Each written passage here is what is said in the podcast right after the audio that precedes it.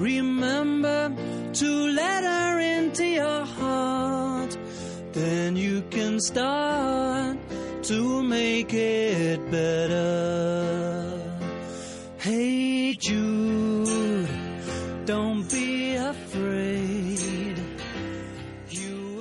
Cuando son las 11 y 6 de la mañana de hoy lunes comenzamos ya con el programa de Jumillanos por el Mundo y lo hacemos con esta canción de The Beatles, Hey Jude. Luego nos explicará nuestra invitada de hoy por qué ha elegido esta canción. Pero bueno, como es tan bonita vamos a escucharla un poco más.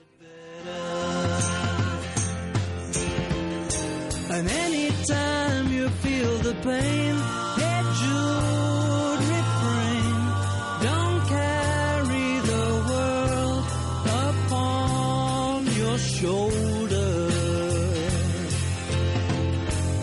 Well, you know that it's a fool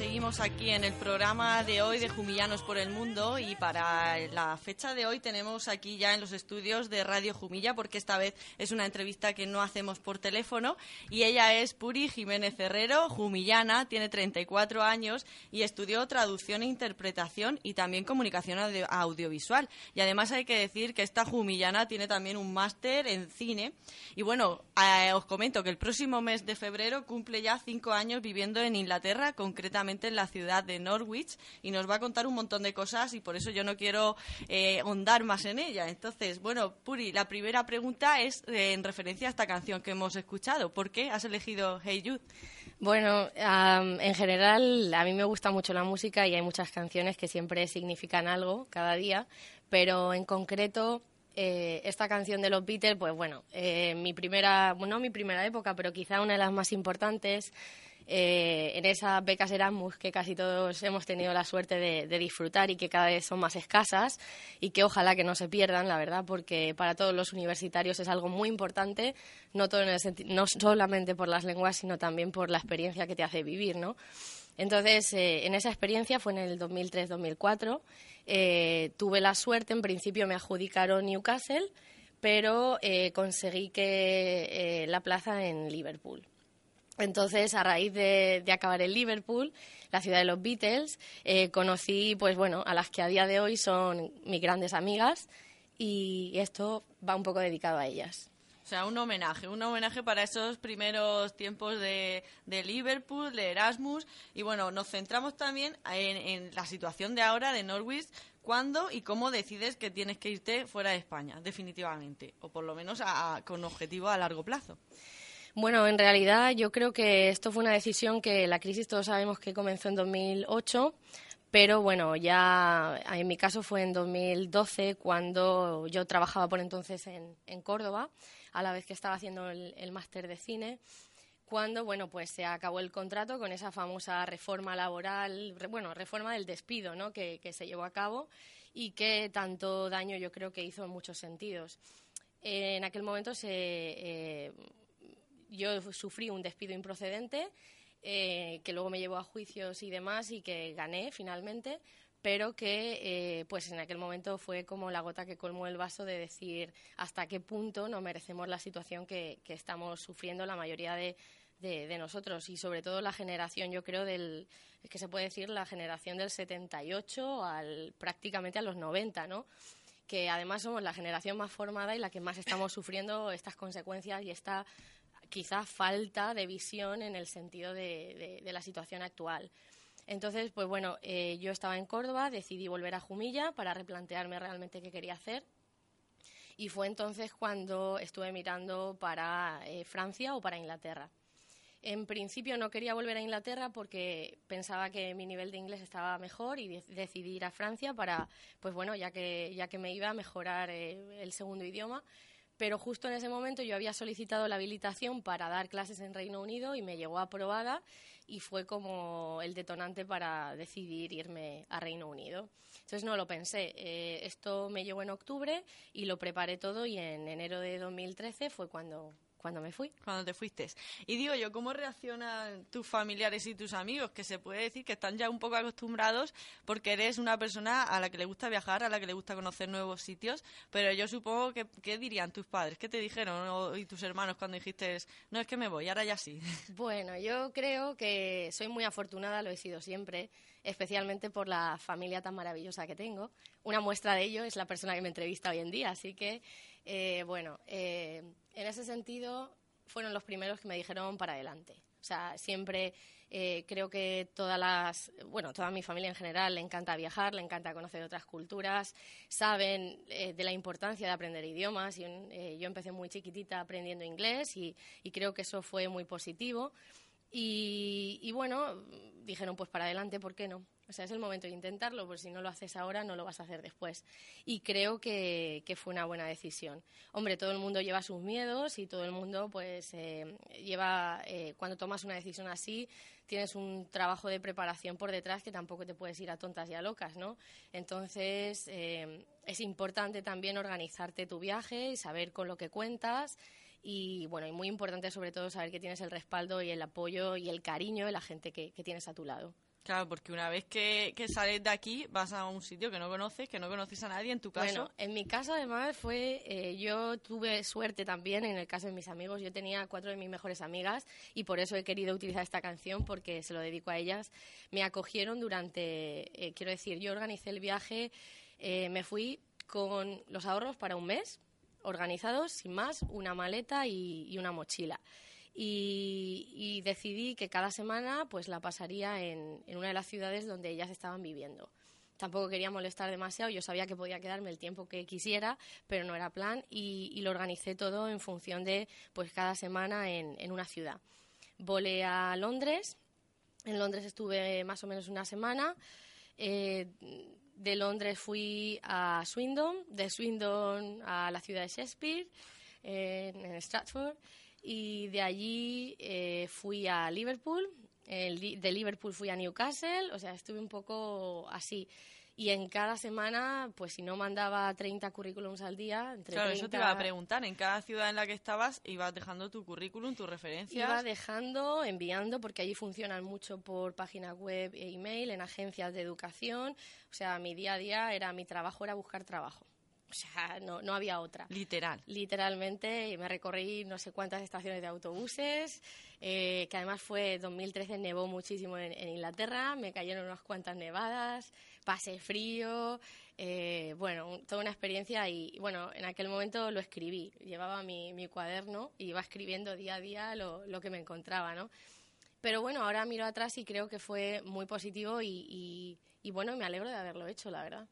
¿Y cómo llegas a parar a Norwich? Pues de casualidad, como eh, yo era, no entraba ni en mis planes, ni conocía esa zona de Inglaterra, ni me lo había planteado jamás. Eh, son las cosas que pasan, ¿no? Eh, yo tenía ya, estaba prácticamente en mi última semana con mis últimos ahorros, tal cual, y ya un poco preocupada y desesperada, porque no vamos a, a ver, llega un momento en el que cuando no tienes contestación, las contestaciones son negativas, pues claro, todo el mundo se desanima, ¿no? Y yo me acuerdo que ese fin de semana estaba en Newcastle, eh, volví a, Liverpool el, lunes y al abrir el email pues tenía una entrevista de trabajo en un pueblo del condado de Norfolk, de Nelson, por cierto, que todos los españoles, cuando es un poco curioso, ¿no? Vivo en el condado de Nelson. Bueno, en fin, siendo española no es algo, pero, pero bueno, eh, y nada, resulta que eh, Thetford está justamente en, la, en el sureste con lo cual tuve que cruzar prácticamente todo el país, desde Liverpool a Thetford, para hacer la entrevista. Para hacer la entrevista. Sí, sí, o sea, sin ninguna seguridad y sin nada. Mis últimos ahorros fueron en el tren y en el Y allí, como hostal. por lo que has dicho, tampoco tenías a na- no conocías a nadie. No, no, a nadie, a nadie. Mm. Bueno, pero es que a veces te lo tienes que tomar como una aventura. Eh, si y creo que yo soy un poco, soy valiente, pero soy un poco quizá eh, no sé cómo decirlo, que pienso las cosas después de, de hacerlas. hacerlas. Entonces, eso que es a veces eh, un- una contra, en mi caso yo creo que es algo positivo, porque yo me meto en los berenjenales, luego no sé si salgo o no salgo, pero de momento voy saliendo. Así que llegué allí tal cual y, y bueno, y, y bueno, es... eh, eh, llegué al colegio, me acuerdo que ese día llovía a cántaros, me empapé, llegué completamente empapada al colegio. Eh, habían dos, bueno, dos chicos, porque allí las entrevistas eh, tú compites con, con otras personas, entonces te hacen entrevista a los niños, o sea, tienes un panel de entrevistas de los alumnos. Ah, los, al- los alumnos entrevistan al profesor. Hombre, claro, ellos le, te van a preguntar lo que quieren saber y qué pueden esperar de ti, hombre. Y, y en cierto modo eh, yo creo que es importante también que se les dé voz. Después eh, un panel que eran los eh, profesores, bueno, y los altos cargos. Y el tercer, eh, la tercera parte de la entrevista es dar una clase, dar una clase de español, pues allí, con, con el curso que te asignan y con el temario, o sea, con el tema que te piden. Un poco demostrar de lo que eres capaz. Claro, claro, no, ellos además te evalúan. O sea, una parte de la educación de allí es que no dejan de evaluar a los profesores. O es obligatorio, además, anualmente tenemos tres observaciones en las que, pues antes se daba nota, ahora no se da nota, pero te es para valorar un poco eh, las cosas que llevas bien, que haces bien y las que tienes que mejorar. Y vamos, ahora iremos hablando por, por partes eh, del trabajo, pero yo quiero centrarme por empezar en la ciudad. ¿Cómo es el primer día? Ya has dicho que fue lluvioso ese primer día en Norwich. ¿Y los primeros meses? Bueno, en realidad yo comencé en un colegio en, en Thetford, que es un pueblecito. Es, eh, yo me sentía un poco como doctor en Alaska, porque no había nadie. Era un pueblo pequeño, muy pequeño, además muy cerrado. Más pequeño que Jumilla. Mucho más pequeño. muy cerrado en cuanto a que, claro, ellos no están, es una zona agrícola del sureste, que si tú no vives ahí no vas por, o sea, no es una zona turística. Entonces, claro, la gente siempre era como, ¿y esta quién es? Y un poco raro. Pero luego, aparte, los pueblos ingleses, bueno, en Inglaterra en general, a partir de las 5 de la tarde está todo cerrado. Y en invierno, pues a las 3 y media ya es de noche. Y sobre todo los sábados y domingos es un poco triste, sobre todo si estás solo, ¿no? A las 4 de la tarde es, ya, ya está, ¿no? Y, y acabé en Thetford y, y bueno, lo curioso era que era estar en un pueblo. Entonces dabas clases, salías a comprar y tal y te encontrabas con alumnos, padres y demás.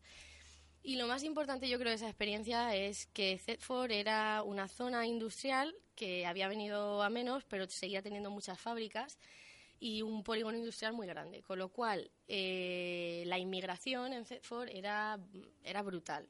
Quiero decir, eh, el 80% de mis alumnos eh, eran lituanos, rusos, eh, letones, portugueses y ingleses y un poco así. O sea, quiero decir que era una zona eh, con unas características que sigue teniendo unas características eh, a nivel de toda Inglaterra muy particulares.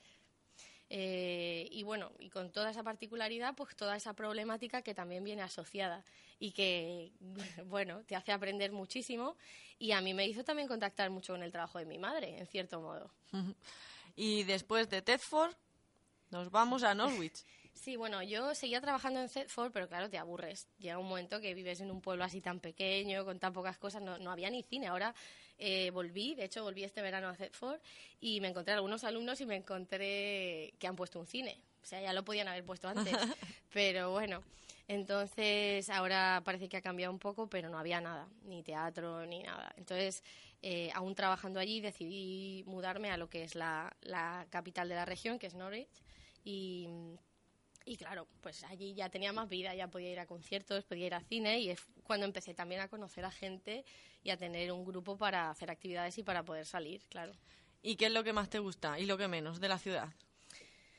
Porque ahora ya, Ay. con el tiempo que llevas, ya la conoces bien. Sí. Bueno, a mí me gusta mucho en general. O sea, que es una ciudad media o pequeña, que es más pequeña que Murcia, yo creo. Y, pero es una ciudad medieval, tiene también mucha influencia de, eh, de Holanda porque tuvo muchísimo, muchísima influencia a los comerciantes holandeses. Entonces hay zonas de la ciudad que te recuerdan mucho a los Países Bajos. y luego la zona principal es una zona medieval también. Entonces, además es una zona más seca que el resto de Inglaterra, con lo cual de siete días pues nos llueve cuatro. O sea, que te agradece, ¿no? ¿no? está mal, no está mal. Y, y luego sale el sol también y estas cosas. Y el verano pasado en concreto nos hizo bastante buen tiempo y, y estuvo muy bien. este año ha estado lloviendo y ahora mismo tienen un montón de tormentas por allí. Pero, pero bueno, no es una zona especialmente, no es tan gris como Liverpool, no llueve tanto. Y y luego es una ciudad pequeña, pero muy activa. Siempre hay cosas, siempre hay conciertos. De hecho, este fin de semana ha sido el, desfile del orgullo eh, allí en Norwich, que ha, sido el primer año así que se ha celebrado de, y, ha sido increíble. Y, y bueno, no sé, creo que negativo no, quizá que tardamos bastante en llegar a Londres, ¿no? Que la comunicación, pues no... Mira que, las zonas inglesas por los trenes y tiene un servicio de trenes que ojalá lo tuviésemos aquí, ¿no? Pero, pero quizá, pues bueno, está un poco más alejada y sobre todo que estoy más alejada de mis amigas. Y hablabas también antes de la gente, que la gente que vas conociendo, cuéntanos también los amigos que vas haciendo mm. y luego igualmente cómo es la gente de, cómo son los ingleses. Bueno. Por lo menos los de esta zona, que ya que te ah, tenemos aquí, mm. por profundizar un poco más. Sí, porque cada región es un mundo. Yo creo que como en España también, ellos, eh, dependiendo de la región, tienen características muy peculiares. Y bueno, eh, cuando a mí me encantó Liverpool cuando viví allí, la gente era muy dicharachera, muy alegre, eh, muy de salir de fiesta y estas cosas. Eh, Norfolk es otro rollo. Norfolk es gente más cerrada, más del interior, un poco como Jumilla en cierto modo, ¿no? Es un poco, quiero decir, no están tan acostumbrados quizá al, turismo y, tal. Eh, pero es gente que, que, bueno, ya una vez que te conoces y que va haciendo su, su, hueco, pero son más serios, son gente más seria, también tienen un acento muy particular, que, que es, es, un acento bastante fuerte también. Y lo que pasa es que yo creo que, que los eh, cuesta a, todos los que somos inmigrantes eh, hacer amigos ingleses o tener un grupo de, de, gente local, ¿no? Es, complicado. Necesitas años y necesitas tener un contacto más directo a nivel laboral y, y demás. Entonces, bueno, yo ahora se puede decir que ya tengo amigos ingleses, ¿no? Antes era sobre todo, pues, eh, oye, y muy orgullosa. Tengo amigos maravillosos españoles, canadienses, franceses, italianos. Pero lo más difícil, si cabe, es hacerte amigos ingleses. O sea, es, es a veces es curioso, pero claro, la gente que, que vamos allí eh, y, y, somos inmigrantes, quizá por vivir de alguna manera la misma situación, congenian mejor, ¿no? Entonces necesitan más tiempo para tener amigos ingleses y para entenderlos bien. O sea, porque una de las cosas es, pensamos que con eh, saber la lengua ya es suficiente y la cultura es eh, el 80%. O sea, no es la lengua, es, es saber hablarles, es saber entender los espacios, es saber eh, entender sus formas de vida, sus prioridades, que no necesariamente son las mismas que las nuestras. Entonces, es que es un aprendizaje de, brutal. Y de mis amigos actuales, pues tengo un grupo, mm, amigos, amigos. Realmente yo intenté pues no estar siempre con españoles. Tampoco me gusta eso. Admito que el, eh, el, hecho de irte a otro país y estar siempre con españoles y hacer una especie de gueto creo que tampoco es beneficioso. No es realmente conocer la cultura o vivirla de, de una manera... De cerca. Eh, como, o sea, tú vas a otro país, vas a otra cultura y te toca hacer un esfuerzo.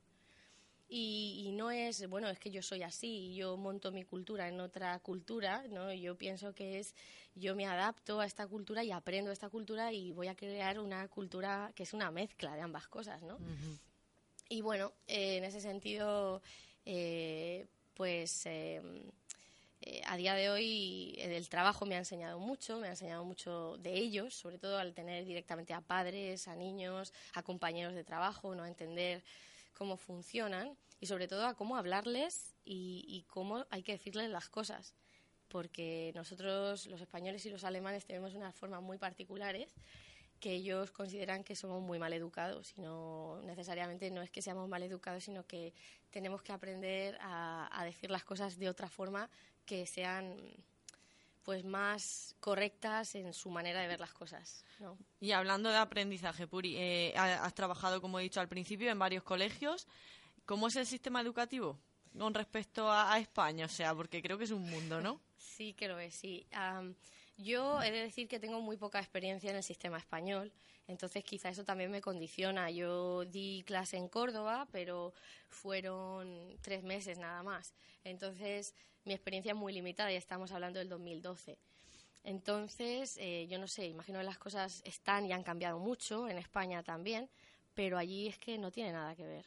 O sea, nosotros, así a grandes rasgos, eh, trabajamos por objetivos. O sea, nosotros tenemos tres objetivos anuales de los que dependen nuestra promoción y nuestra subida de salario. Tenemos tres observaciones anuales eh, obligatorias, que de ello depende también la valoración a nivel de profesor. Eh, aparte, las aulas siempre están abiertas. O sea, yo este año sobre todo he estado dando clase y de repente pues entraban grupos de padres y de niños mientras yo daba clase y yo tenía que continuar con mi clase y, y- y te acostumbras. Eso me momento- parece a mí muy curioso. Que tú estés dando clase y Ujú. entonces te entre un, pro- un profesor o un padre y se pueda sentar allí a ver cómo das tú la clase. y en grupos porque hacen visitas guiadas a los colegios, ¿no? Y entonces, pues bueno, las lenguas yo creo que es algo que es como muy fácil o bueno no fácil de enseñar en el sentido de que es como muy bonito no Eh, que los niños sean capaces de decir cosas in- en otras lenguas y, y jugar interactuar pues si estás haciendo una visita guiada a tu colegio, pues donde acabas en el departamento de lenguas. Y claro, llega un momento que, que te tienes que acostumbrar, no te queda otra. O sea, Pero entonces tus alumnos están allí viendo Sí. cómo dar la clase y de repente entran 20 Los más. niños están muy acostumbrados, porque no solamente entran padres y otros alumnos, sino que entran inspe- inspectores cada dos por tres, entran otros profesores, entran los jefes del colegio para evaluarte y, y ellos, los niños, eh, ya lo, lo tienen interiorizado como es lo normal. Y además son muy listos, porque ellos juegan también un poco con eso. Y por cierto, que ahora que estamos hablando de educación, pero no lo hemos dicho, ¿qué clase, ¿a qué clase das tú? Porque Sí. hablamos de niños, pero ¿de qué edades? Yo ah, ahora mismo llevo niños de eh, 11 a 18 años, o sea, la secundaria entera y el bachillerato, el equivalente al bachillerato, GCSEs, A-Levels, allí se clasifican en K-Stage 3, K-Stage 4, K-Stage 5. Y, y bueno, eh, es, no sé, la secundaria creo que es la secundaria en todas partes, ¿no? Es una época pues con muchos retos, pero también muy dura. Es Sí. complicada. Sí, los bachilleratos pues son un encanto. O sea, es realmente donde puedes disfrutar y, y ya es otra manera de plantear las clases también. Eh, también ha coincidido que han hecho una reforma hace poco, eh, bueno, han cambiado los GCSE y los A-Level, eh, las, eh, la reforma educativa, que cada dos por tres también pecan un poco de eso, ¿no? De, ca- de cambiarla cada cuatro años, cada tres años y cosas de este tipo. Y mm, entonces ha tocado reajustar todos los contenidos didácticos otra vez y, y, bueno, han subido mucho, mucho los niveles. El nivel. Mm, Sí, porque bueno, yo en bachillerato estoy dando cosas que a veces no sé hasta qué punto, ¿no? Porque la influencia de la, de la Iglesia Católica en, en España, por ejemplo, o eh, eh, tipo pues eh, los movimientos sociales incluyen ya a Podemos dentro de de, de- de la nueva temática, ¿no? Entonces, pues muy curioso Se han actualizado. porque sí, no, no, muchísimo. Porque tienes una amplitud, ¿no? Arquitectura, música, eh, los contenidos son brutales, pero a la vez eh, estamos hablando de que tienen que llevar la lengua y el conocimiento cultural a la misma altura y no siempre, no siempre se puede. Y yo me estoy preguntando también porque me viene a la cabeza los alumnos, la mayoría, yo sé que no se puede generalizar, pero ¿estudian español porque les gusta o es un descarte de otras asignaturas? Pues hombre, tienes de todo. Vamos a ver, eh, esto es como en España el que estudi- cuando estudiábamos inglés, ¿no? Pues hay gente que le gusta y hay gente que es un suplicio. Pues para ellos es lo mismo. Eh, lo que pasa que han hecho las lenguas obligatorias en secundaria. Entonces, pues te encuentras de todo. O sea, ahora mismo ellos eh, para acceder a la universidad tienen que tener un GCSE mínimo en lenguas y, por supuesto, ya dependiendo de la universidad y demás, eh, A-levels en lenguas. Entonces lo que pasa es que, pues, es como todo. Yo personalmente creo que las lenguas eh, deben ser porque realmente quieras aprenderlas y porque te gusten. Imponer las lenguas y sobre todo para ellos, porque bueno, eh, para los europeos eh, yo creo que hemos, porque no nos ha quedado más remedio, hemos aprendido que tenemos que aprender lenguas que con nuestra propia lengua no es suficiente si queremos un buen puesto de trabajo, si queremos salir o, mejorar las condiciones laborales o simplemente para, para viajar, ¿no? Pero, claro, ellos eh, ahora mismo creo que están en una posición en la que, bueno, y mis alumnos me lo dicen todos los días, eh, ¿yo para qué voy a aprender otra lengua si todo el mundo habla inglés? Y entonces, claro, en esos momentos pues bueno, tienes que jugar tus bazas y, intentar, pero y claro, yo además estoy en una zona pues muy em, que realmente la gente no va demasiado a la universidad, ¿no? Que son y incluso a veces ir a Londres es todo un reto. Entonces, eh, claro, venderles las lenguas es, es, complicado. Hay veces que es complicado. Y no quieren, en general. Es, es un poco batalla. ¿O prefieren antes otros idiomas antes que el español? No, no. O sea, eh, realmente el español está cogiendo mucho peso muchísimo y además hay que recordar que es la tercera lengua en el mundo entonces eh, por mucho que ellos quieran realmente bueno Siempre se ha estudiado en Inglaterra más quizá francés o alemán, sobre todo el francés porque es como más elegante, ¿no? Más eh, de pero se están dando cuenta que el español es muy necesario. Y sobre todo teniendo en cuenta que Estados Unidos, el 50% de la población ya habla español. O sea, y Puri, ¿qué te, ¿qué te han enseñado tus alumnos? O sea, ¿qué valores? Porque yo supongo que serán muchos. Bueno, te enseñan. Algunos días habrás deseado salirte de la clase y dejarlos ahí, pero ¿qué te han enseñado realmente a ti? Algunos y muchos. no, eh, te enseñan, yo creo que lo más importante, y creo que esto pasa en todos lados, en Inglaterra, en España, en cualquier parte, yo creo que lo que más te enseñan es te enseñan sobre ti. O sea, tú realmente te das cuenta de cómo eres tú en el aula y de tus limitaciones y de tus habilidades cuando los tienes delante. O sea, realmente cuando te pones delante de ellos es cuando dices, eh, esto lo tengo que mejorar, esto no funciona, eh, pues mira qué bien, hoy estoy consiguiendo que, tengan entusiasmo o, me están preguntando, de repente te preguntan cosas que, ni tú te esperabas, ¿no? Pero yo creo que un profesor aprende, y suena raro, pero aprende de sí mismo principalmente y luego pues aprendes de las cosas que no te funcionan. Al principio tú te empeñas en hacer cosas que no funcionan de ninguna forma y luego con el tiempo dices, pero claro, es que antes tengo que hacer esto, esto y esto y, y cómo iban estos críos a, poder hacer. Entonces, pues bueno, no sé, aprendes control, aprendes a desarrollar la paciencia, aprendes em, quizá a veces a ponerte en, en su lugar, ¿no? Porque una de las cosas que también hacemos allí es observamos a otros profesores. Entonces te sientas con los alumnos y entonces empiezas a ver en el momento en que los pierdes o los pierden, ¿no? O sea, cuando se aburren. Eso por lo, como por lo que has dicho antes, de, que tú puedes meterte en otra clase a ver cómo da eh, tu mm. compañero clase, ¿no? Cómo imparte la lección. Pero personalmente yo creo que es algo que es muy necesario y que no se hace aquí y creo que es un error, porque quizá aquí eh, yo pienso que la gente igual se lo toma como algo personal, ¿no? Es que a ver lo que va a decir o a ver... No, porque la idea es diferente. El objetivo es mejorar, quizás. Claro, totalmente. O sea, el objetivo es, ¿qué hace esta persona que yo no hago? ¿Qué ideas puedo coger? ¿Qué ideas puedo aplicar? ¿Cómo controlar el comportamiento que quizá yo no lo controlo igual? Eh, ¿Qué recursos utiliza? Qué dinámicas emplea y es la mejor manera con diferencia de aprender. Cuando ves a los demás y te das cuenta realmente de cómo los alumnos en el aula reaccionan. Y hablamos de alumnos, pero ahora quiero también saber cómo son esos padres, porque también has tenido tutorías, sé que has tenido tutorías muy duras con padres. Sí, pero yo, eh, bueno, los padres ingleses en particular, porque son con los que yo he lidiado, Pienso que esto es en general. Yo creo que depende de la educación de los propios padres y de la situación eh, que tengan, eh, cultural, económica, social. Es que son tantas cosas. Y bueno, es, eh, yo he tenido que aprender a, hablar con los padres, mucho.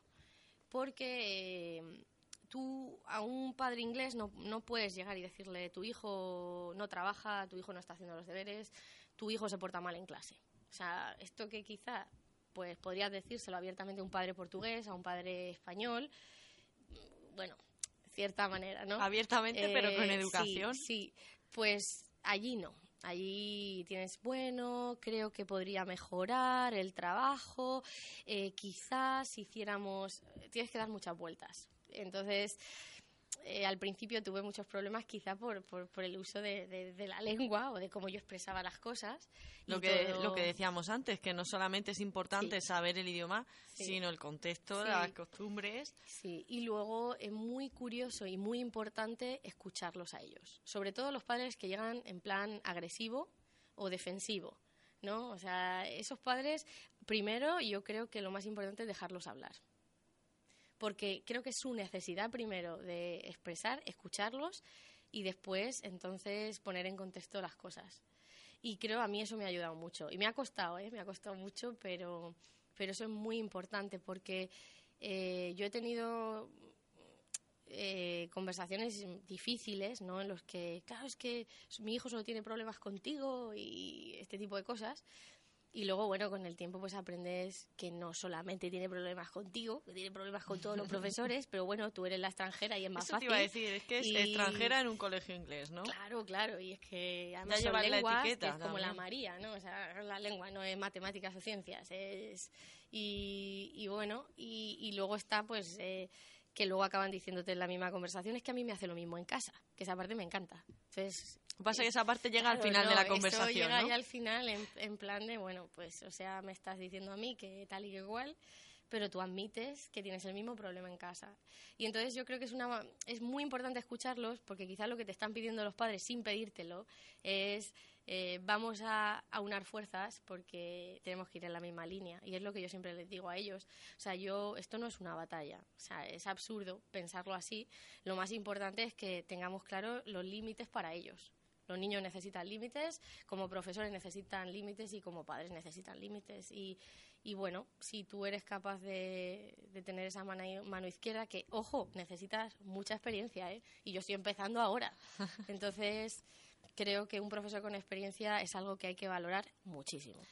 Y yo sé también que eres una, una persona, una profesora en, en el ámbito laboral muy eh, exigente, muy perfeccionista, que trabaja mucho. Y quería preguntarte cómo es el día a día en Norwich, porque de lunes a viernes trabajo prácticamente todo el día. El 80%, 90% también el sistema inglés yo creo que te lleva un poco a eso. Creo que, no sé, yo echo de menos un poco cuando hablo con mis compañeros profesores en España el tener un poco más de vida, porque mi vida es mi trabajo y, y es que es así. Quiero decir, eh, bueno, el horario es jornada intensiva, entramos a las ocho y media. Eh, en mi caso, muchos días acabamos a las cinco y media de la tarde, tenemos media hora para comer y dos, desca- dos descansos de 15 minutos porque además mi cole es un cole sin deberes. Es, eh, de esto ¿Cómo que- es? ¿Es un cole sin deberes? Claro, esto bueno, eso que también está me suena ahora a mí en tanto España las que noticias estaba... en España últimamente, que yo lo he estado siguiendo mucho, eh, pues es un colegio en el que es una política de no deberes. Una política de no deberes y además tienen extracurriculares que van incluidas en el horario de colegio. O sea, los niños pasan prácticamente todo el día allí porque A, a los padres les viene muy bien porque ellos su jornada también es intensiva. Entonces a las cinco y media, seis es cuando ellos acaban de trabajar. Entonces es estupendo. Si lo puedes dejar ahí a las ocho y media de la mañana y lo recoges a las seis y encima te lo llevas sin deberes a casa, ¿qué más se puede pedir, no? Y, pero claro, a nivel de profesores son muchas horas. Nosotros realmente estamos muchas horas con ellos. Y luego las actividades extra- eh, extraescolares que hemos estado realizando eran las hacíamos los propios profesores que ahora esto ha cambiado un poco porque, claro, eh, necesitamos tiempo también nosotros. Entonces, eh, lo normal es, son clases de 60 minutos, pero hay coles que tienen 45 y incluso en bachillerato hay colegios que tienen clases de media hora en plan intensivo, pero, pero bueno, o clases dobles en, en cursos de GCSE. Y el día, las horas que te quedan libres, como yo decía, ese día a día, Sí. ¿cómo es? Porque Pues, llegarás a las mm, 7 cansada. A ver, eh, claro, llego a las seis, con suerte me voy a hacer ejercicio porque lo- Gimnasio. Lo, necesitas, o sea, solo porque sea quitarte el estrés, ¿no? Pero allí en Inglaterra, o por lo menos donde nosotros vivimos, a las diez, diez y media estamos todos durmiendo. O sea, es así, tal cual. Yo vengo luego, yo admiro cuando hablo La vida con- nocturna no, no existe, o por lo Hombre, menos... los fines de semana sí, pero bueno, la vida nocturna allí a lo más, más tarde son las 3 de la mañana. Quiero decir que ni, ni mucho menos los bares, muchos bares te cierran a las 12 y luego ya están los, las discotecas estas que te cierran. Obviamente hablo de Norwich, que es una ciudad pequeña, ya Sí. Londres es otra historia, pero, pero bueno. Entonces mi día a día es trabajar, trabajar y trabajar. Y tus hobbies, Puri, tendrás hobbies, digo yo, aunque Claro sean los los fines tengo, de semana. pero los tengo un poco olvidados porque, pues bueno, los fines de semana, yo, en serio, mi, mi, lo que más me apetece un viernes es dormir, echarme en el sofá, dormir, por Dios, tener horas para dormir y, y ver películas. Pero hay zonas también bonitas para pasear por allí, ¿no? Muchísimas, muchísimas, porque yo vivo en lo que se considera la- el bosque verde de Inglaterra. Entonces tienen varios lagos, hay muchos paseos, están las antiguas vías del tren para pasear, que están, hay muchas rutas para bicicleta y para andar, y luego están los canales. Tenemos una zona de canales que tú puedes alquilar tu barquito y a 20 millas por hora, pero, pero conocer la zona a través de, de los canales, que yo lo recomiendo, es una experiencia muy chula. Y, y bueno, luego ya, ya os digo, a nivel de, de actividades culturales hay muchas. Hay conciertos, hay un centro de artes que funciona muy bien y, y siempre tienen algo. Mm. Y luego hemos hablado también de que has, bueno, has visitado y has vivido en muchas eh, ciudades de Inglaterra. Si tuvieras que definir el país en sí, porque has conocido mucho. Sí que ahora mismo estás en Norwich, pero has conocido mucho. ¿Cómo lo definirías? Pues yo creo que ahí me pillas, porque definir un país entero es, es igual que si te preguntan, no sé, a mí me preguntan por España cómo defines España y me daría mucha rabia definirlo únicamente Es que hay por, mucha variedad. por los estereotipos, ¿no? Eh, entonces, no sé, exacto. En, hombre, España tiene mucho más contraste en geografía y en todo, pero Inglaterra, cada región también es un mundo, yo creo. Y te pregunto también, porque está de, de plena actualidad y tú lo has vivido de cerca, esa salida de la Unión Europea, ¿no? El Brexit, el famoso Brexit. Eh, Sí. ¿Qué opinas tú personalmente de esta decisión? Pues el día que fueron que fue el referéndum y estábamos todos nuestros amigos que somos de europeos allí y juntos además y, y pendientes de lo que sucedía, pues nos entró muchísima tristeza.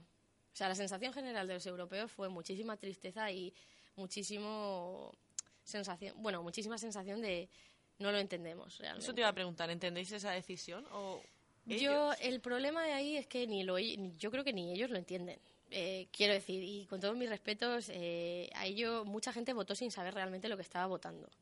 Y, y luego los medios de comunicación también hicieron una campaña un poco extraña, o sea, no explicaban A y B, o sea, no explicaban los pros y las contras, lo empezaron a explicar después, después de que sucediera realmente. Y luego eh, también ha pasado que, claro, hay mucha población mayor, con edades muy avanzadas, que han sido los que realmente han votado y son los que van a condicionar el futuro de los jóvenes que no han votado. Y eso es una de las cosas que más se ha dicho, ¿no? O sea, la- las generaciones más mayores van a condicionar a las más jóvenes, que son las que van a tener que hacer frente a los que les viene. Entonces, eh, pues para la lengua nosotros lo que utilizamos es una base de no te queda más remedio que empezar a estudiar otra lengua, porque no va a quedar más remedio que saber otra lengua. Así que estamos un poco ahí, pero fue muy triste. Yo recuerdo ese día personalmente muy triste, no, no lo acabamos de entender y, y bueno, no, no, es una, no es una sensación agradable porque también, dependiendo de las familias y de los críos, ¿no? Eh, es una actitud, pues bueno, no directamente, pero un poco racista quizá, ¿no? ¿Y también Eh, vuestro futuro ahora mismo? Bueno, el futuro nuestro yo creo que tenemos que estar tranquilos. Eh, yo creo que de momento tienen dos años por delante en los que tienen que, negociar y no va a ser una negociación fácil porque, bueno, eh, ponerse de acuerdo después de, esta situación no va a ser fácil. Entonces, yo, hay mucha gente que ya ha empezado con los papeles de la residencia y, bueno, estas situaciones de pánico, no todo el mundo. Yo he decidido esperar. Yo, tiene- tienen dos años para aclararse. Yo, de momento, mi situación está, está regularizada y, no voy a correr. O sea, quiero decir, veremos a ver qué pasa. Entonces, pues bueno, eh, sí que es verdad que hay cierta incertidumbre en cuanto a los derechos y tal, pero bueno, eh, hay que pensar, yo sí, lo digo siempre, ¿no? Quizá en España hay más británicos viviendo que españoles en Inglaterra. Entonces, eh, hay que asegurar eh, las los dos lados, los derechos de ambos. Y para eso, pues, tienen que negociar eh, con conocimiento de causa. Y hablando de ese futuro de, Inglaterra, yo también me gustaría saber tu futuro personal. ¿Qué planes de futuro te marcas ahora mismo? yo creo que, a ver, no sé, eh, personalmente yo de momento quiero continuar ahí, que me gusta mucho la ciudad y, y estoy muy a gusto con el círculo de personas que tengo. Ahora bien, también tengo mucha suerte que hay un vuelo directo Alicante, Norwich, que casi casi estoy aquí antes que, que mi hermana, ¿no?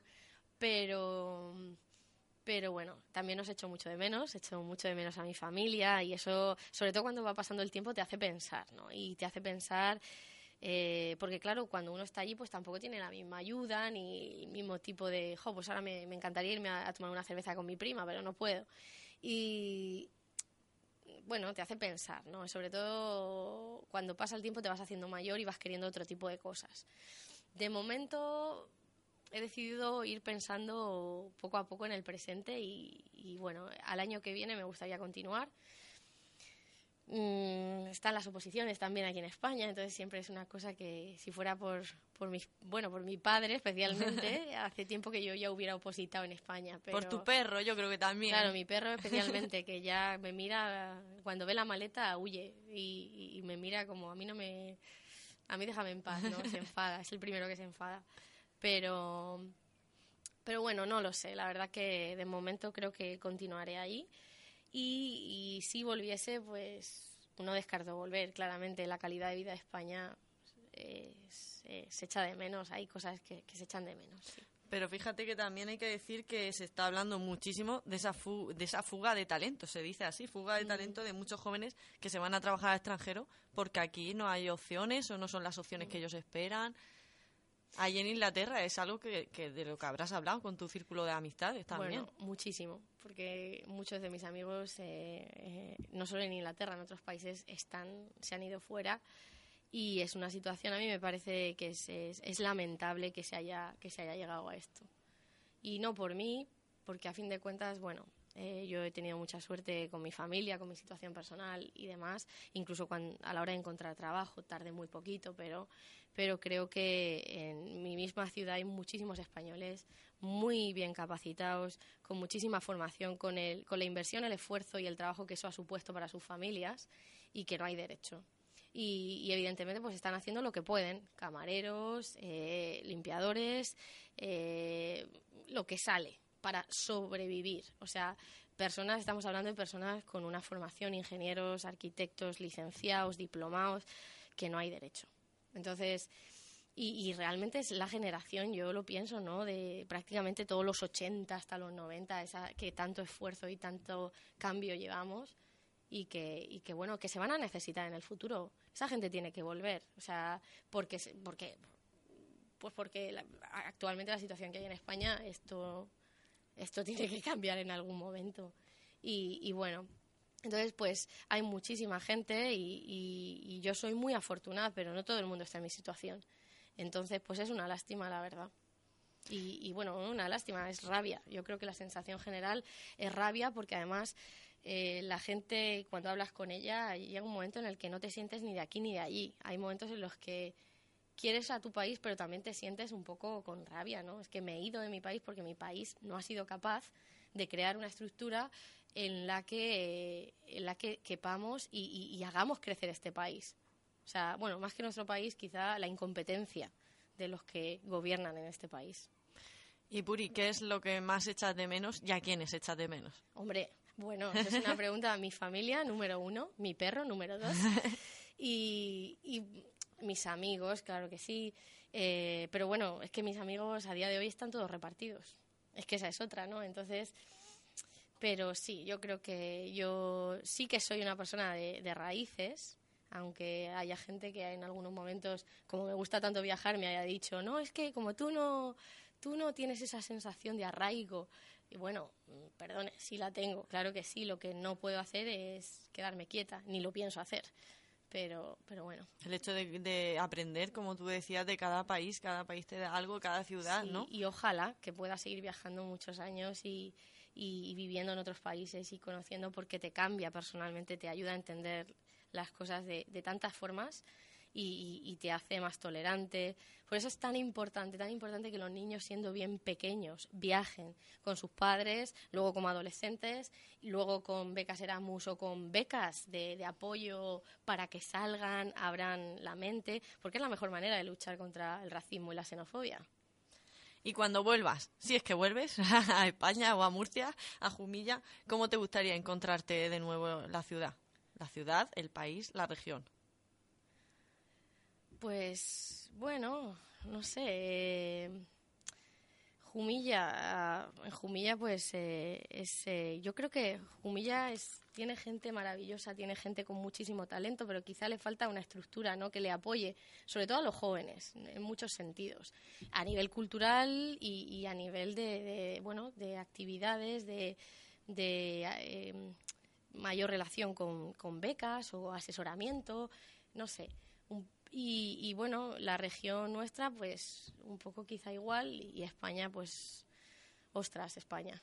Ahí hay que dar un buen cambio en muchos sentidos y, y, creo que en lugar de perder el tiempo con tantas minucias, como se dedican a hacer a día de hoy, porque yo sigo mucho las noticias, claramente, eh, lo más importante lo están perdiendo de vista. Y es la gente y los trabajadores y sobre todo que en lugar de, eh, de estar siempre con, con, hay que pensar en que tenemos un sistema educativo público, gratuito, estupendo, que no hay que destrozar, que hay un sistema eh, nacional de salud estupendo, muchísimo mejor que el de Inglaterra, incluso que es conocido como ser uno de los más importantes, que se lo están cargando también y que tenemos una suerte enorme, que ha costado mucho construir ese tipo de cosas, igual que los servicios sociales en general, y que hay que conservarlo. Y, y es ahí donde hay que realmente esforzarse en mantener, porque solamente mejorando a la sociedad se puede mejorar un país.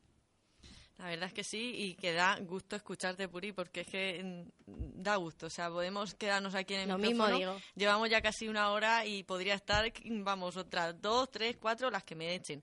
Quiero poner mientras de fondo también una canción que no sé si te va a traer muchos recuerdos. Es Canting Kraus, Mr. Jones. Cuéntanos un poco de esta canción que suena de fondo. Bueno, pues esta canción eh, era la canción de, favorita de, de algunas de mis mejores amigas de Liverpool y como esa experiencia me cambió tanto y son tan maravillosas y, sigo siempre tan, tan orgullosa de ellas, pues no sé, me hace recordar sobre todo las noches locas de Liverpool, claro que sí.